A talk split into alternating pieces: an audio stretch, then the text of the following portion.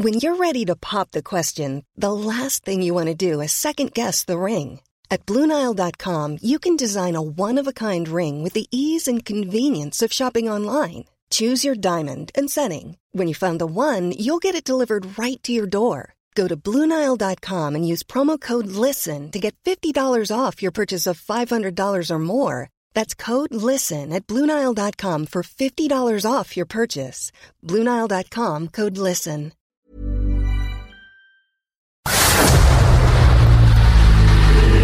El dedo en la llaga. Había una vez un mundo en el que nadie creía. Un país de historias inexplicables. Una nación con personajes asombrosos. Santo Tomás tenía razón. Hay que ver para creer. El México increíble, las verdades que duelen, la voz de los que callan, el dedo en la llaga. Infórmate, diviértete, enójate y vuelve a empezar. El Heraldo Radio presenta El Dedo en la Llaga con Adriana Delgado.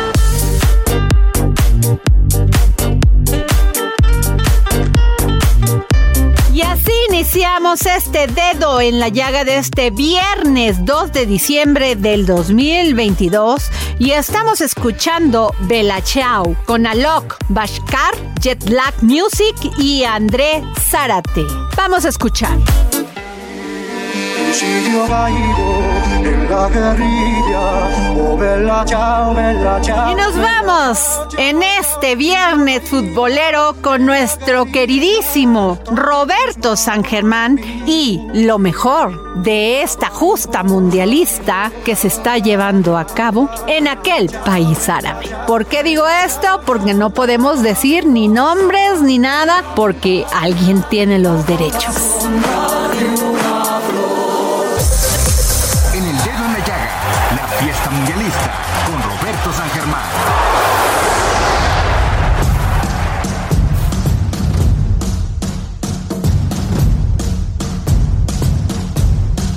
Buenas tardes, mi querida Adriana. Pues ya tenemos a más invitados a los octavos de final. Hoy, pues se vivió una jornada bastante interesante allá en Qatar, con mucho suspenso en los duelos entre Portugal y Corea del Sur y también en el de Ghana ante Uruguay. El equipo de Corea del Sur le ganó 2 a 1 a Portugal, a la Portugal de Cristiano Ronaldo, y el partido terminó antes. Y así que todo el mundo en el estadio donde jugaba Uruguay contra Ghana, que iba ganando el equipo uruguayo 2 a 0, esperaban un gol más para que Uruguay pasara a la siguiente ronda. Simplemente no llegó ese gol y se quedaron con las ganas los uruguayos. Gana, toma venganza después de unos años, recordando aquella ocasión en donde el equipo de Uruguay los eliminó cuando era un equipazo el ganés y que simplemente se quedaron a la orilla. Hoy empezaron con un penal fallado, repitiendo la historia, pero bueno, se consumió la derrota para los uruguayos en el sentido de que no pasaron a los octavos de final. ¿Y cómo quedan? Algunos duelos que ya tenemos. Nada más nos falta quién va a jugar contra Brasil y quién va a pasar en el segundo lugar del grupo. Puede ser Serbia, Suiza o Camerún. Así que hay que esperar. Países Bajos ante Estados Unidos. Este partido va a ser mañana a las 9 de la mañana. También mañana a la 1 de la tarde Argentina ante Australia. Ya para el domingo tenemos los duelos Francia ante Polonia. Eso va a ser a las 9 de la mañana. Y también el domingo Inglaterra ante Senegal a la 1 de la tarde. El lunes Japón se va a medir contra Croacia a las 9 de la mañana. Y bueno, también el lunes a la 1 de la tarde, Corea del Sur está esperando contra quién va a jugar. Lo más probable sería contra Brasil. El martes a las 9 de la mañana ya tenemos el duelo de Marruecos ante España. Y a la 1 de la tarde, el mismo martes 6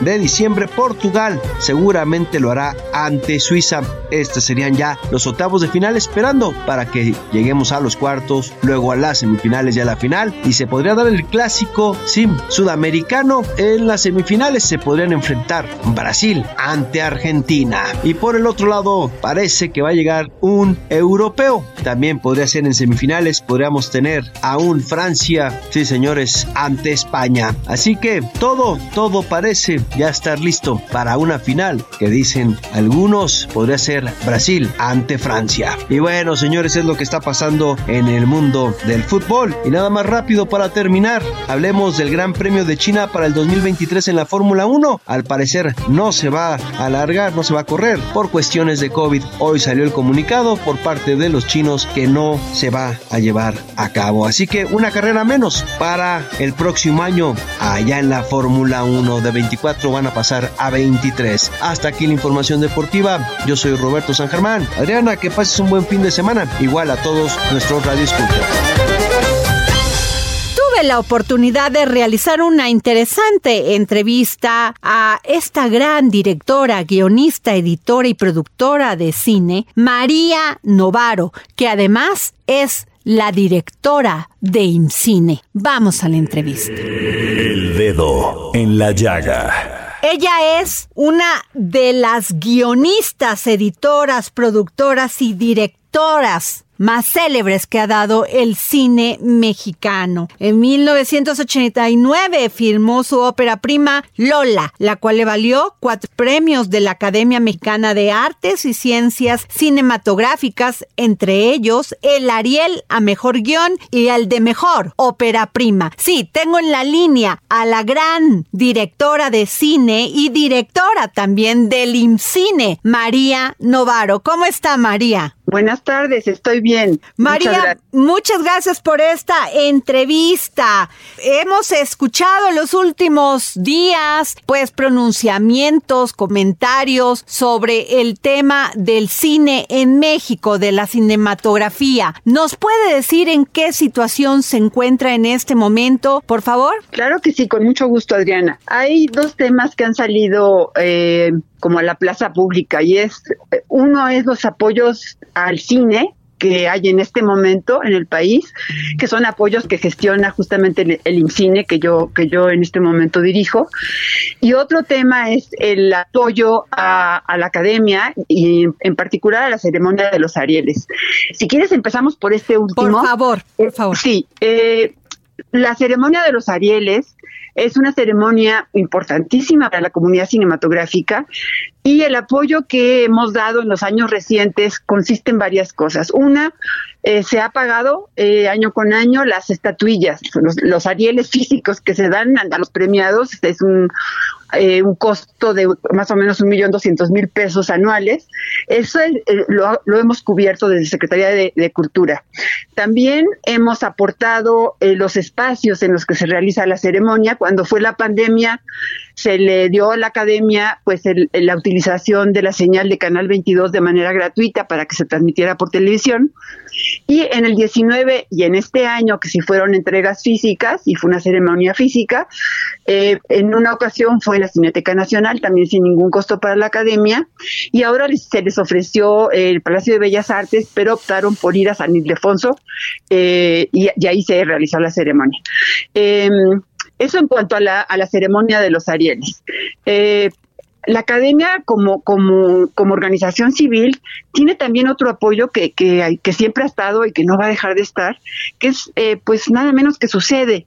Ellos están, em, eh, tienen su sede en la Casa Buñuel, que es un, lugar precioso. Así es. Em, antes de que tuvieran la, la Casa Buñuel, IMCINE les proporcionaba un espacio en nuestras oficinas de División del Norte, pero desde que se firmó un comodato, Secretaría de Cultura les cedió la Casa Buñuel para que ahí, ahí tengan su sede. Eh, es, es, un lugar magnífico que es engrandece muchísimo a, la MAC y eh, la Secretaría de Cultura también paga todos los servicios de esa casa, predia, luz, en fin, todo eso también es un apoyo de gobierno. Estoy enumerando los apoyos porque pues ha habido como mucha confusión en los datos. Sí, y los apoyos están los, ah, los, apoyos van a seguir porque, porque es importantísima la labor de la academia, sobre todo en, términos de, los reconocimientos al cine mexicano. Pero algo más, la academia eh, siempre ha recurrido también a otros dineros porque obviamente tienen, bueno, tienen que tener las cuotas de sus agremiados, no sé en ese tema cómo estén, pero una de las fuentes de financiamiento de la academia, otras, eh, era estar en presupuesto vía el programa de donativos y apoyos que tenía diputados. Ese sí ya no existe efectivamente, pero se sustituyó por otro y ahora pueden entrar a convocatorias y pedir el mismo dinero para tener un dinero líquido. Lo han hecho, lo han hecho directamente. Por ejemplo, en el 2021 entraron tanto a Focine con un programa como a Eficine por otro programa y recibieron un monto que si, si no me traiciona la memoria es más o menos de 3 millones y medio de pesos. En 2017 recibieron lo mismo, 3 millones y medio de, pesos, pero por otra vía.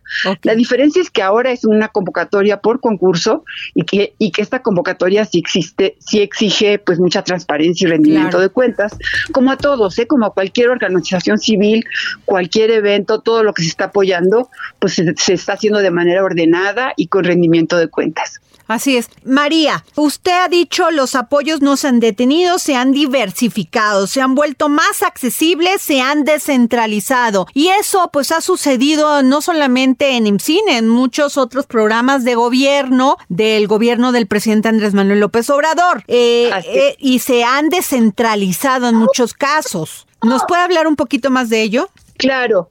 Eh, el monto total de apoyos no ha, no ha descendido ni un centavo, es incluso ligeramente superior al de al de al del periodo anterior pero efectivamente ocurre de otras maneras. Em, son cerca de 900 millones de pesos los que se destinan de dinero público, los que se destinan a través de diferentes instrumentos a la producción cinematográfica, a la exhibición cinematográfica, a la preservación cinematográfica.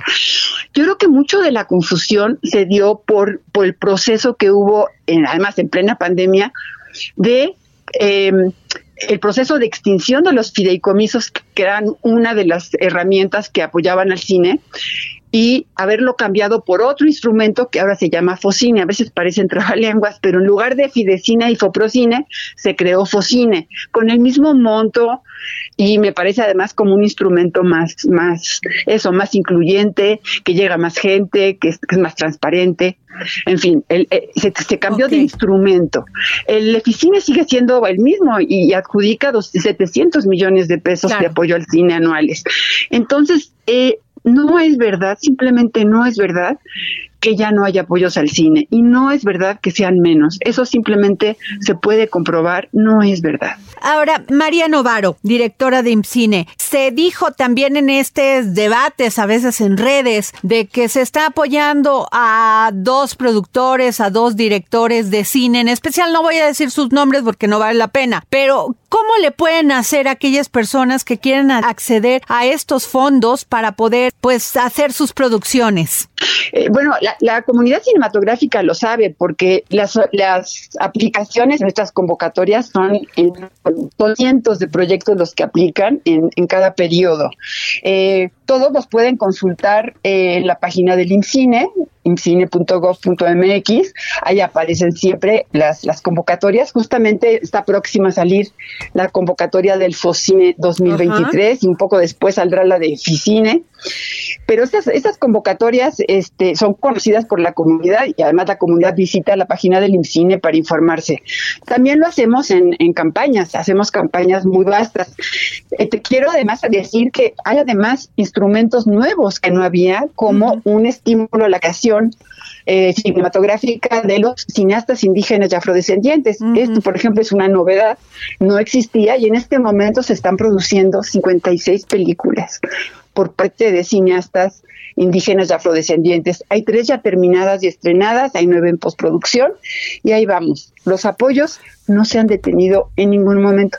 Te voy a dar un dato que es como muy contundente, muy, muy contundente. En 2021, lo pueden checar también en el anuario, en el anuario estadístico que publicamos en IMCINE año con año, que además es muy respetado por la comunidad, pueden ver todas estas cifras. En 2021 se produjeron 259 películas de largometraje. Esa es una cifra histórica para el cine mexicano. No hay año en la historia de México que se hayan producido tantas películas de largometraje. Y más de la mitad de ellas, el 56% de ellas, fueron películas que contaron con apoyos de dinero público, básicamente del IMCINE. Entonces, ahí están los apoyos, está demostrado que ahí están los apoyos y se está haciendo cine con apoyos del Estado, porque el Estado cumple su obligación de apoyar la creación cinematográfica.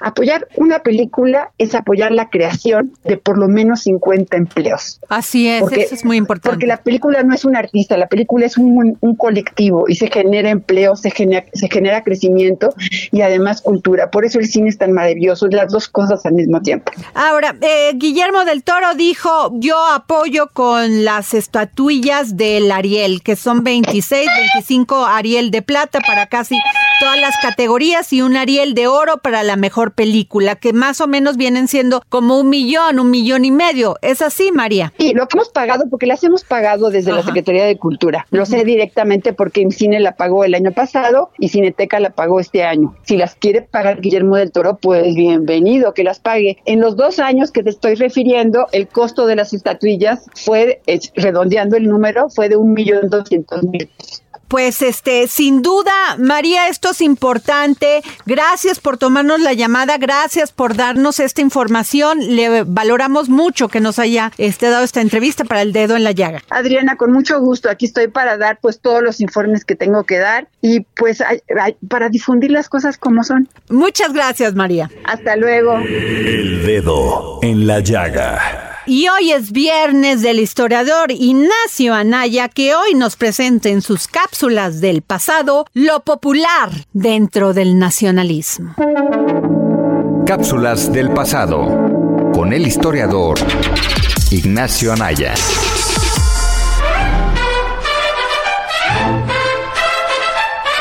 Hola Adriana, hola amigos del dedo en la llaga. En este capítulo les voy a platicar sobre el nacionalismo y su relación con lo popular. Ambos son términos que cuentan con bastante vigencia en el discurso nacional y con un uso que va más allá del espectro político. El concepto de popular nos hace pensar en el pueblo, que es prácticamente lo que significa. ¿Cómo se relaciona el nacionalismo con lo popular? En un principio supone la búsqueda por parte de los gobernantes a algo a lo que aspiran. Solo unos pocos lo han logrado. Algunos lo hicieron parecer una simulación, haciendo creer que contaban con una base de apoyo fiel. Para dar un ejemplo concreto, mencionaré el caso de la expropiación petrolera en 1938, un proceso que contó con el apoyo popular del país, en el sentido estricto del término. Según narra el historiador Ricardo Pérez Monfort en su texto llamado La creatividad popular y el 18 de marzo de 1938, la decisión del gobierno de Lázaro Cárdenas obtuvo un gran apoyo por parte de la población mexicana, esto gracias a ciertas acciones. Lo primero y más importante fue dar un mensaje de unidad. Enemigos, aliados, contrincantes, críticos,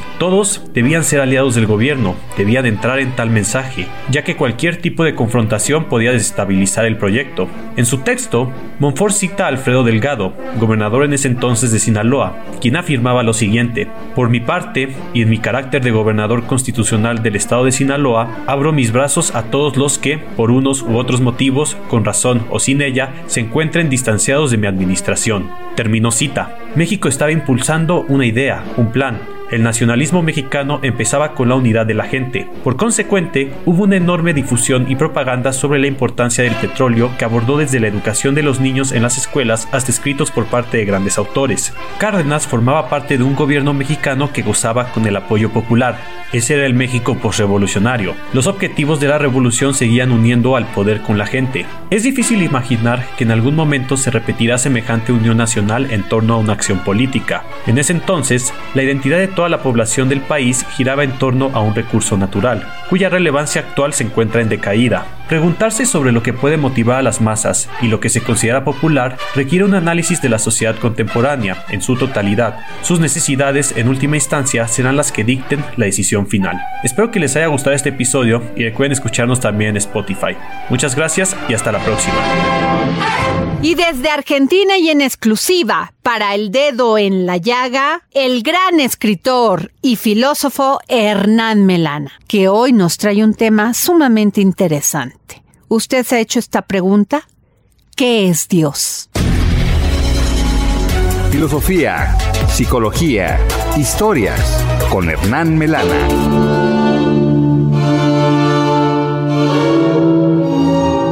Hola Adriana y oyentes del dedo en la llaga. Hoy vamos a hablar, y más que hablar, a preguntarnos, ¿qué es Dios?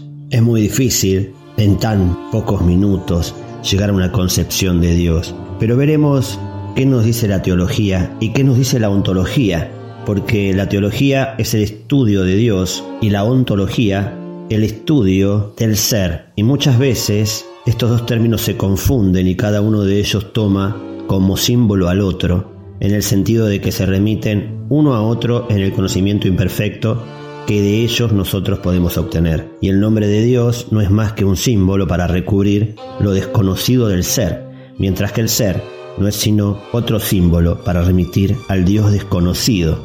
Tanto la filosofía medieval como la teología que se ha ocupado de manera incansable acerca de la naturaleza de Dios, nos cuentan que Dios es algo que es independiente de todo, que no tiene respecto, que es por lo tanto absoluto y la independencia divina se revela como el nudo verdadero de una diferencia ontológica, es decir, toda afirmación válida con respecto a Dios presupone que se ha llegado hasta el fin de un núcleo esencial y que esa tendencia ha sido desbordada, es decir, el ser termina siendo de naturaleza distinta de lo que no es el ser, que es Dios. También podemos encontrar que este ser absoluto, diferenciado del hombre, es un ser único y que muchas veces leemos al politeísmo como una idea de una religión que concibe a muchos dioses, pero por lo general es un error, ya que la suma de esos dioses simbolizan al uno y hacia esa unidad tienden sus manifestaciones. Estrabón cuenta que los celtas, todos los meses en el plenilunio, rendían un homenaje a un dios anónimo bailando ante la puerta de sus casas, y este Dios no podía nombrarse no porque fuera una prohibición cualquiera, sino por una concepción metafísica. Lo que no se puede nombrar es lo que no es. Los aztecas también tenían una reverencia a un Dios desconocido. Pablo de Tarso, conocido como San Pablo, también menciona la noción de un Dios desconocido, interpretado como el presentimiento de la existencia de un Dios único y trascendente.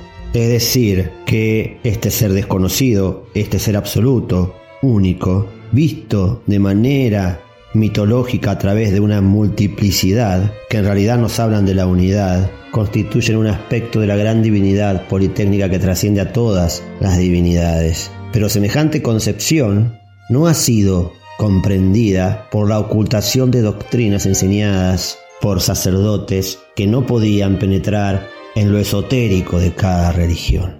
Me despido con una frase de Octavio Paz que habla acerca de la existencia de Dios, que dice así, Dios existe, y si no existe, debería existir. Existe en cada uno de nosotros como aspiración, como necesidad y también como último fondo intocable de nuestro ser.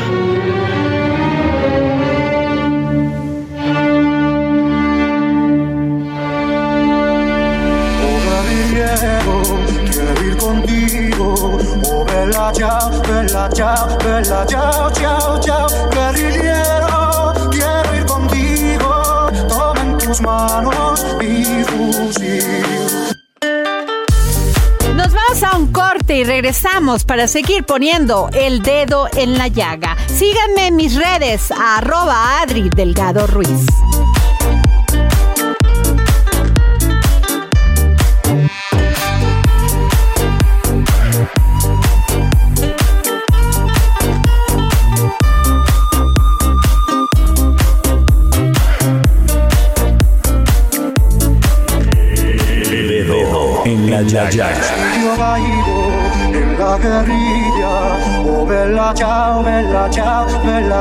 Chao, chao. Si yo caigo en la guerrilla, toma en tus manos mi fusil. Cava mi fosa, la montaña, bella chao, bella chao, bella chao, chao,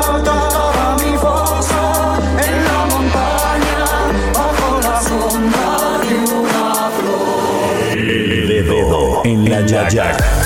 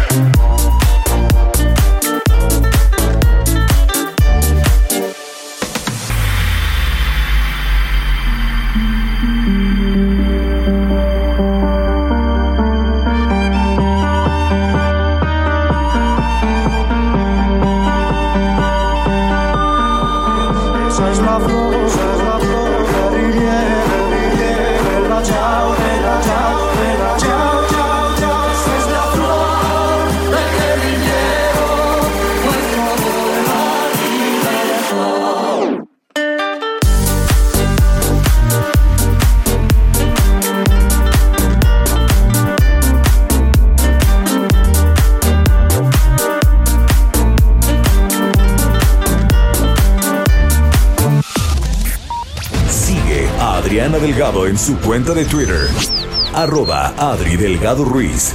Además, te invitamos a enviar tus opiniones y comentarios en texto o por mensaje de audio a través de WhatsApp al 55 2544 3334. Y si quieres escuchar El Dedo en la Llaga de El Heraldo Radio, en cualquier momento y donde quiera que te encuentres, descarga el podcast disponible en Spotify y iTunes.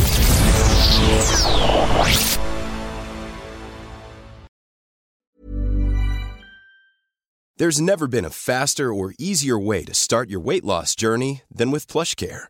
PlushCare accepts most insurance plans and gives you online access to board-certified physicians who can prescribe FDA-approved weight loss medications like Wigovi and Zepbound for those who qualify. Take charge of your health and speak with a board-certified physician about a weight loss plan that's right for you. Get started today at plushcare.com slash weight loss. That's plushcare.com slash weight loss. plushcare.com slash weight loss. Sigue a Adriana Delgado en su cuenta de Twitter en arroba Adri Delgado Ruiz. Adriana Delgado entrevista en exclusiva a Adriana Castillo Román, directora general de promoción cultural, acervo patrimonial y de la Conservaduría de Palacio Nacional de la Secretaría de Hacienda. Eres periodista Has estudiado diplomados y seminarios de historia del arte, mitología griega, renacimiento y arte contemporáneo. Cursaste maestría en ciencias políticas y administración pública en la Universidad Autónoma de Nuevo León. Desde 1997 has acompañado al presidente Andrés Manuel López Obrador. Te defines de izquierda Así es. ¿Cómo es definirse de izquierda y ser la directora del Patrimonio Nacional? Mira, me defino de izquierda. Yo creo que desde mi familia, ser de izquierda es estar y luchar en contra de las desigualdades, de las injusticias, y, desde mi casa, en mi familia, eh, mis padres eran trabajadores de eh, petróleos mexicanos, mis abuelos participaron de alguna manera en la expropiación petrolera. Ambos, mi, abuelo materno, mi abuelo paterno, eh, trabajaban en las compañías extranjeras y cuando llegó el momento de la expropiación, pues participaron haciendo, si antes se compraban piezas en el extranjero para los eh, pozos petroleros, eh, ya sabes que el ingenio del mexicano siempre es muy grande, entonces pues las hacían para, porque no se podían comprar pues, ¿no? Claro. Eh, obviamente llega la expropiación y mis padres trabajando ahí ambos, de hecho ahí se conocieron los dos, eh, siempre fueron antiquinistas. Yo creo que esa fue una de las primeras cosas que yo vi en las mesas, en las sobremesas en mi casa. Discusiones entre los compañeros de mis padres para buscar la democracia sindical en petróleos mexicanos. Y pues eso era lo que yo escuchaba desde, desde niña, desde adolescente, este, mis padres íbamos con ellos de cuando pues vas siempre con tus papás a marchar, me acuerdo, los unos de mayo, los primeros de mayo, aquí al Zócalo. Jueves 11 de la noche, El Dedo en la Llaga, Heraldo Televisión. Y el próximo jueves a las 11 de la noche por el Heraldo Televisión, canal 8 de televisión abierta, pueden ustedes disfrutar esta interesante entrevista que le realicé a Adriana Castillo Román, directora general de promoción cultural y acervo patrimonial y de la Conservaduría del Palacio Nacional de la Secretaría de Hacienda y Crédito Público.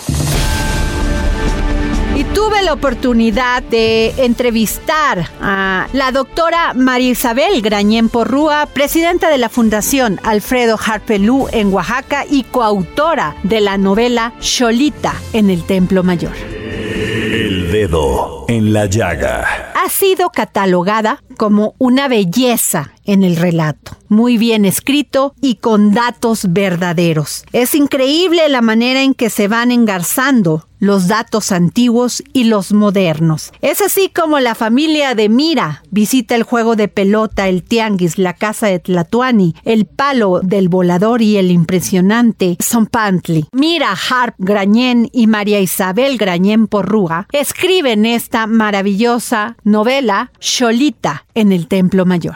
Y tengo en la línea a la doctora María Isabel Grañén Porrúa, presidenta de la Fundación Harpelú Oaxaca y coautora de la novela. Doctora. Así es, la verdad es que estamos muy contentas, mi hija Mira y yo que escribimos este libro conjuntamente ha sido una de las experiencias más maravillosas de mi vida y este ha sido una combinación muy interesante. Yo que soy historiadora y ella que es una gran lectora y uh, tiene una imaginación desbordante, pues eh, abordamos eh, la historia eh, de México un poquito antes de los de la llegada de los españoles y, y es como cómo se vivía, cómo, cuál era la visión del mundo de, en, en Tenochtitlan. Entonces, pues acabamos de dar a luz este libro y estamos pues muy, muy entusiasmadas. Fueron tres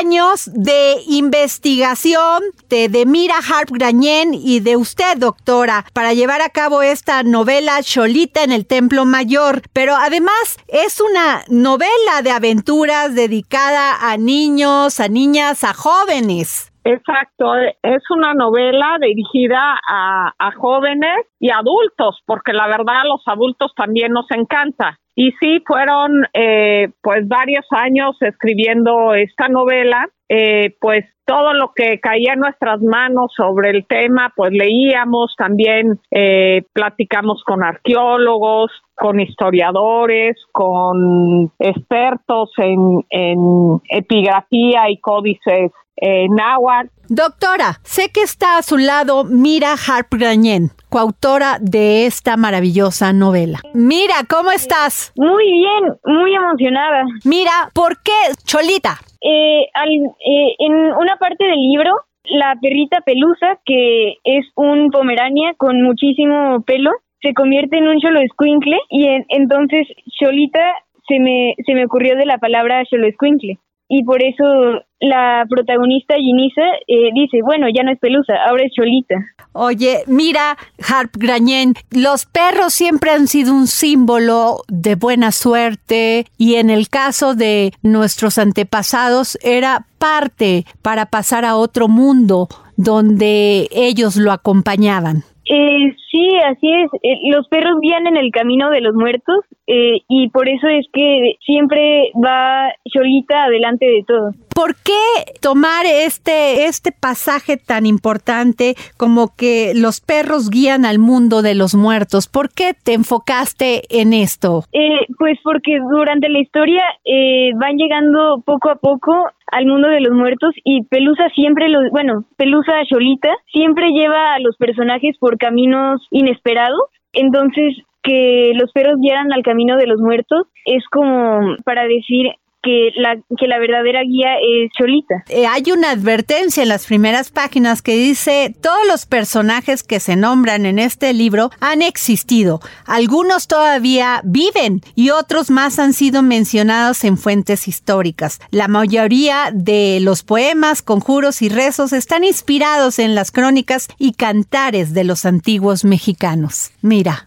Sí, así es. Queríamos que nuestro libro eh, tuviera mucha parte de la historia real y no queríamos falsear nada. Entonces que los personajes también fueran reales ayudó a darle más como credibilidad al relato. No te conozco personalmente, pero tu voz se escucha de una persona muy joven. ¿Puedo preguntarte qué edad tienes? Tengo 13 años. Mira, me impacta la cultura, la profundidad con la que escribes este libro en coautoría con tu madre, con la doctora María Isabel Grañén Porrúa. Eh, sí, sí, eh, pues escribí este libro con mi mamá y lo empecé a escribir cuando tenía ocho años. Eh, pero empezó como un pequeño relato y fue tomando forma de novela más largo. Mira, ¿y qué es escribir un libro con tu mamá? Porque además de ser una mujer sumamente inteligente, una mujer sumamente capaz, una mujer de gran respeto en el mundo de la academia, pues además es tu mamá. Sí, pues fue una experiencia increíble sobre todo porque mi mamá y yo nos complementábamos bien, ya que ella está muy enfocada en la historia y en los datos y así, y yo le metía mucho la fantasía y los cambios y los giros de trama a la historia. Doctora, tengo entendido que el libro incluye estupendas ilustraciones de los artistas oaxaqueños Demián Flores y Sabino Guizu. Así es, invitamos a estos dos artistas porque, bueno, primero porque vivimos en Oaxaca y segundo porque son dos manos muy, muy talentosas, son unos tlacuilos contemporáneos que siempre incorporan en su obra elementos de la cultura mesoamericana. Entonces, de alguna manera era algo de lo que eh, nosotros también estábamos haciendo en la novela.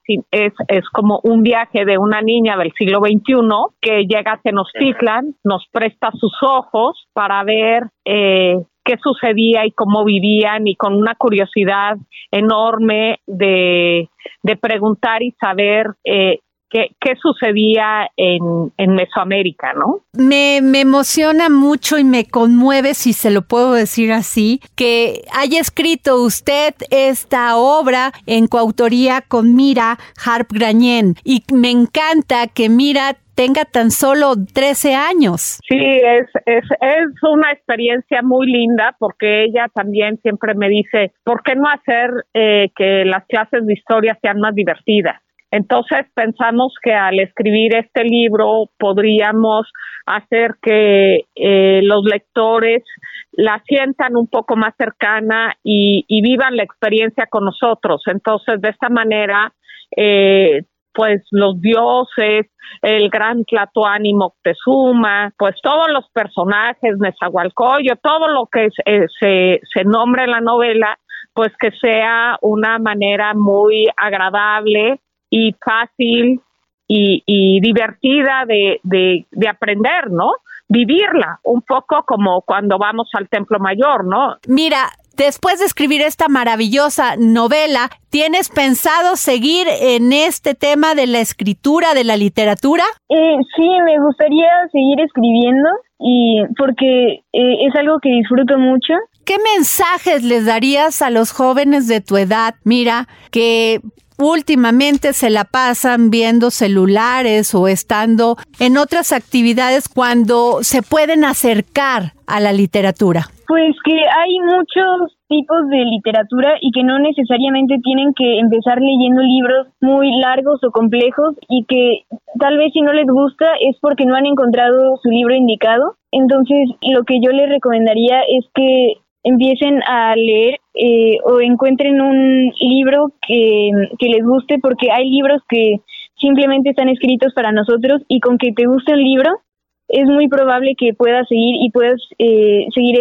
explorando más eh, tipos de libros. Mira, recomiéndanos aparte de esta maravillosa novela Cholita en el Templo Mayor, otro libro que sea uno de tus preferidos. Eh, pues a mí me gustan mucho los libros de Percy Jackson y los dioses del Olimpo, que también hablan de mitología, eh, pero griega, eh, y son desde el punto de vista de un niño del siglo XXI que vive en Nueva York. Entonces es como toda la mitología del pasado, pero en el presente.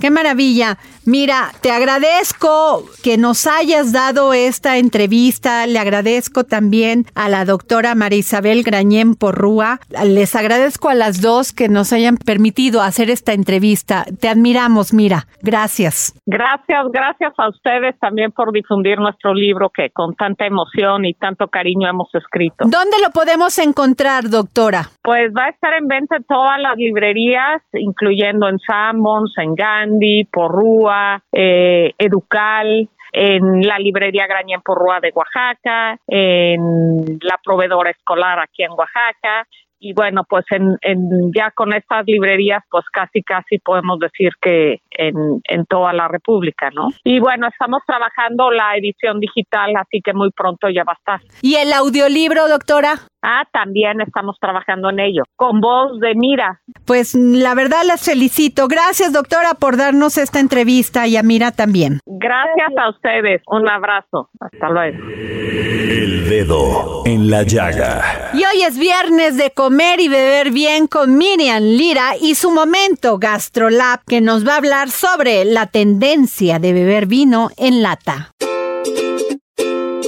GastroLab Historia, recetas, materia prima y un sinfín de cosas que a todos nos interesan.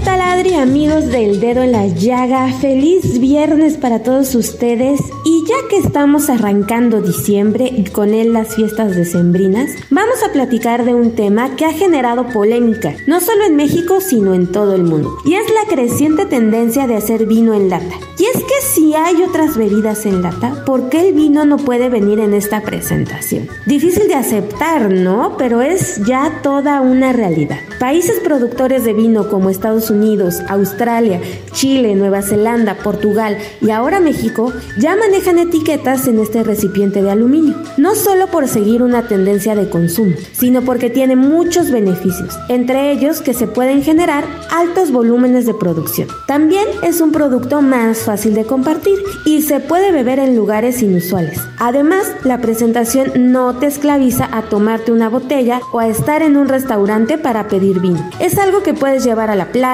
al picnic e incluso al campo. Por supuesto, ayuda a relajar todo el protocolo alrededor del vino. Por su portabilidad, evita el uso de copas y el descorchador. Sin embargo, hay cierta renuencia porque mucha gente consume vinos de alta gama y se resiste a este empaque. De igual manera, los sommeliers en restaurantes no saben cómo manejar el hecho de que les llegue un vino en lata. En la parte de costos, la inversión es más cara para elaborar una botella de vidrio, un corcho o un taparrosca, que para la de una lata. El silicio de vidrio ha escaseado a nivel mundial, se usa también para celdas solares y es por esta razón que se ha agotado. Por otro lado, la botella de vidrio es reutilizable, pero no es 100% reciclable y con el reciclaje se va mermando. En cambio, el aluminio se funde y puede tener otros usos, otro punto positivo para el vino en lata. Además, el toque de gas carbónico ayuda a sellar la lata y se elimina la presencia de oxígeno que podría generar bacterias. Ese mismo gas le da un toque de frescura a este vino. Así, el proyecto de vino en lata ha crecido significativamente en México y muy pronto podremos ver algunos ejemplares en lata en centros comerciales de las principales ciudades de México. ¿Ustedes qué opinan? ¿Son puristas y prefieren el vino en botella o se darán la oportunidad de probar nuevos empaques y tendencias? Sea cual sea su opinión, háganosla saber a través de nuestras redes sociales, arroba heraldo gastrolab en Instagram y gastrolab en TikTok. Gastrolabweb.com es nuestra página y pues ahí nos escuchamos y nos vemos y seguimos compartiendo muchísimas recetas. Yo soy Miriam Lira y nos escuchamos el próximo viernes aquí en El Dedo en la Llaga. Libros, libros, libros con Edson Alamilla, gran promotor cultural, quien hoy nos habla sobre el gran libro Proustógrafo del gran periodista y escritor Nicolás Ragoneu. Libros, libros, libros con Exxon Alamilla.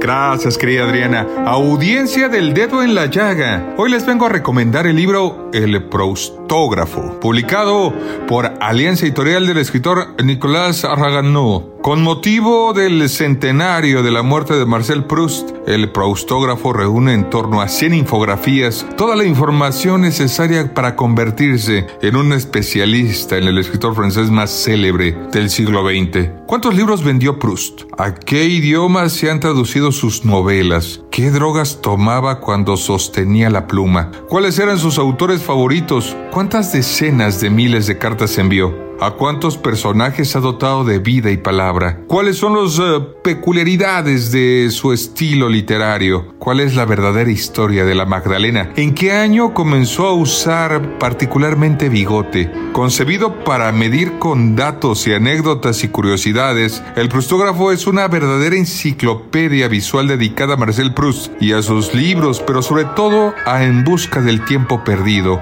un conjunto de novelas casi inabarcables un prodigio de la inteligencia de magnitud cósmica. Las infografías que acompañan la investigación han sido brillantemente elaboradas por Nicolas eh, especialista en cultura pop, director artístico y editor de 404 Comic. El autor Nicolás Reganou, por su parte, ha creado el proustógrafo, al considerar que En busca del tiempo perdido de Proust es un fenómeno de alcance cósmico, un prodigio de la categoría de las auroras boreales, del paso de los cometas, de los eclipses, que sobrepasa la condición humana y hay que trasladar a nuestra escala mediante infografía, curvas, diagramas, para comenzar a percibir su inmensidad. Este invento no consume energía alguna ni emite gases de efecto invernadero. Es prácticamente silencioso y solo provocará carcajadas o accesos de admiración, pues sus engranajes están lubricados con una aceitada de ingenio o como diría en inglés, con gran,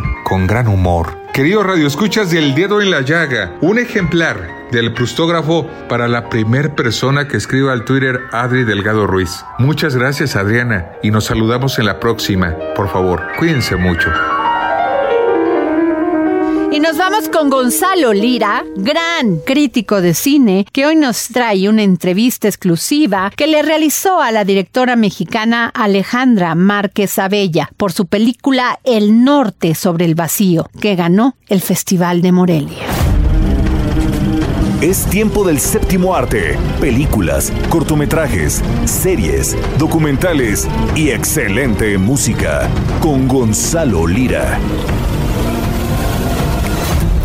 Hola, ¿qué tal Adri? Muy buenas tardes a ti y a toda la gente que nos escucha por aquí, por el dedo en la llaga. Yo soy Gonzalo Lira y vamos a hablar de cine, vamos a hablar de recomendaciones. Y es que recientemente se estrenó en la plataforma de Prime Video y muy, muy cercano a su estreno en el Festival Internacional de Cine de Morelia, después de haber pasado por el Festival de Berlín, donde fue muy bien recibida, la película El Norte sobre el Vacío de la directora mexicana Alejandra Márquez Abella. Alejandra Márquez Abella ya ha tenido una filmografía interesante, eh, una de sus primeras películas eh, Semana Santa, fue protagonizada nada más y nada menos que por Tenoch Huerta, el hombre del momento. Eh, y además también tiene una película que a mí me gusta mucho, eh, adaptada de, una novela de Guadalupe Loaesa, las, las Niñas Bien, que se vuelve un retrato de la clase alta en México en los años 80 y, y cómo esta clase alta, pues al, al empatizar con ella, Alejandra Márquez Abella lo que logra es meternos en su mundo y sin ridiculizarlas a estas mujeres, eh, mostrarnos pues la, la mm, anacronía, la falta de empatía de ellas hacia el resto de su país, etcétera. Una película muy interesante. Y ahora regresa con El Norte sobre el Vacío, que de entrada es un western inspirado en una historia real, la historia de, de una familia en el norte del país que empieza a ser asediada por el crimen organizado y debe de tomar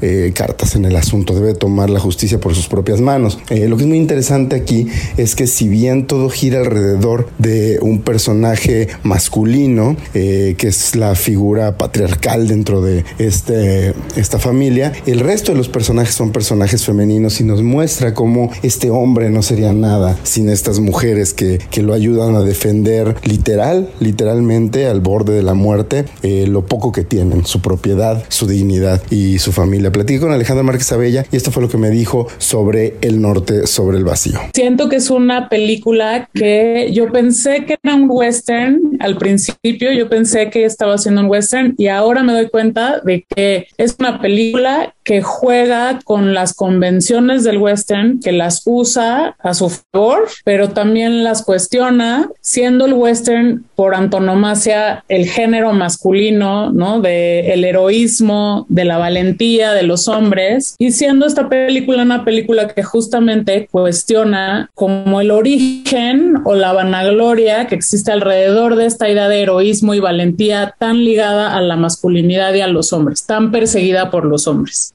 También un poco creo que lo toca a partir de la relación que tenemos los hombres y las mujeres, pero los hombres sobre todo, con la tierra, la propiedad sobre la tierra y con, y con la propiedad sobre la tierra lo digo como en todas, en todas sus acepciones posibles, ¿no? O sea, ser dueño de un territorio o, sentirnos dueños del planeta Tierra, ¿no? Y no sentir que lo estamos como compartiendo con otras especies, con otras miradas, con otras existencias lo tienes, El Norte sobre el Vacío es una película muy interesante que, como te comentaba Adri, ya encuentran en la plataforma de Prime Video y que creo que no se deben de perder. Créanme, vale mucho la pena. Yo me despido, nos escuchamos Adri la próxima semana. Bye. Y esto fue todo en el dedo en la llaga. Como siempre les digo, gracias por escucharnos durante toda la semana, pero sobre todo, gracias por permitirnos entrar en su corazón. Tenga usted un gran fin de semana futbolero. Nos escuchamos el próximo lunes.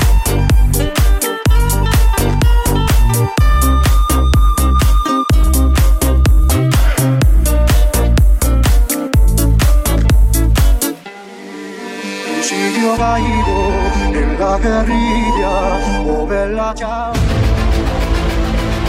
El Heraldo Radio presentó El Dedo en la Llaga con Adriana Delgado.